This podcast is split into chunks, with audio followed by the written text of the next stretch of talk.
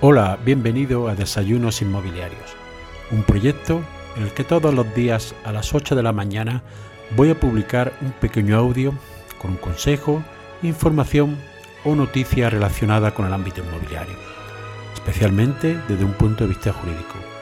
Mi nombre es José María Luque, soy abogado y me puedes seguir en mi página web abogadoinmobiliario.com.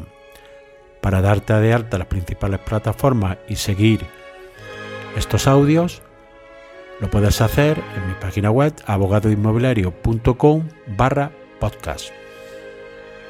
En el episodio de hoy voy a hacer una pequeña reflexión sobre el tema del silencio administrativo. En este caso se trata de una sentencia del Tribunal Supremo del 7 de marzo de 2023, dictada por la Sala de lo Contencioso Administrativo. El caso es el siguiente. Reflexiona sobre el silencio administrativo, que es una ficción legal, pero que no puede generar indefensión en ninguna parte al ciudadano administrado.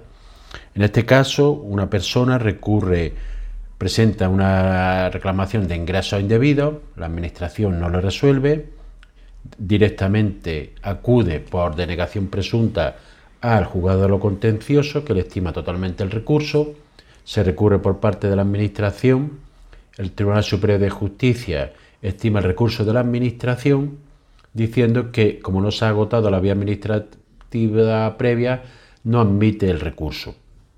Este recurso va al Tribunal Supremo que dicta unas consecuencias y establece los siguientes efectos bastante interesantes. El Tribunal Supremo, en base y fundamento al artículo 24 1 de la Constitución que garantiza la tutela efectiva, establece los siguientes efectos que debe de haber y que se podrán utilizar en cualquier proceso contra la Administración.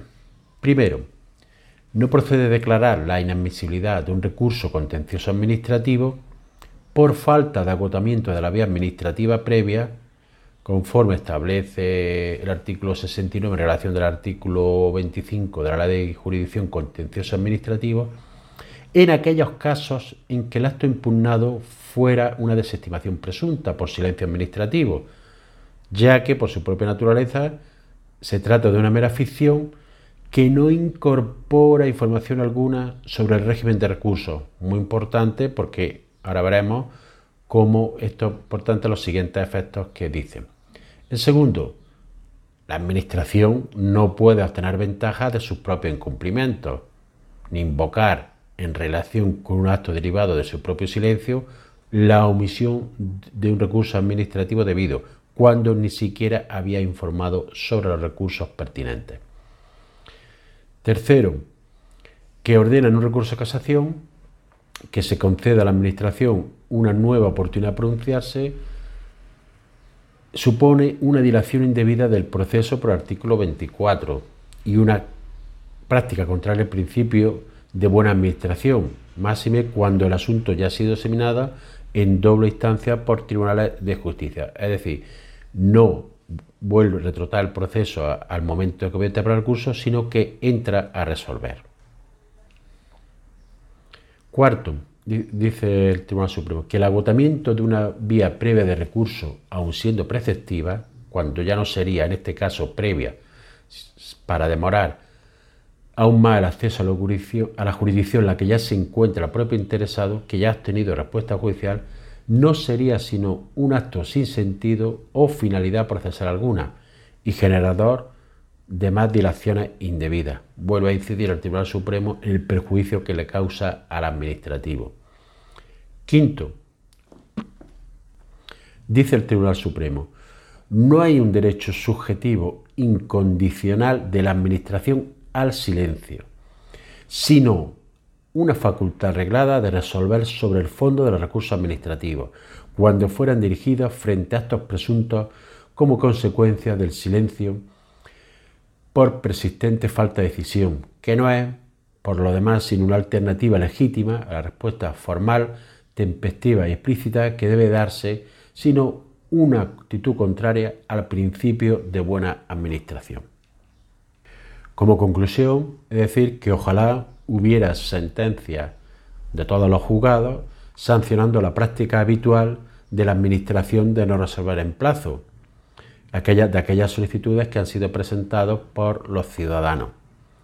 Es decir, esta práctica que tiene la Administración de no resolver no puede suponer un perjuicio para el ciudadano considerándose directamente la desactivación por silencio el equivalente a una notificación, en aquella que se le omite directamente la indicación al interesado ciudadano de cualquier recurso que pueda interponer. Por eso debería de haber más sentencias que sancionaran la práctica del silencio eh, habitual que establece la Administración y que lo obligaran a resolver y recayendo todas las consecuencias sobre la propia Administración y no sobre el propio interesado o ciudadano que interpone siempre los recursos.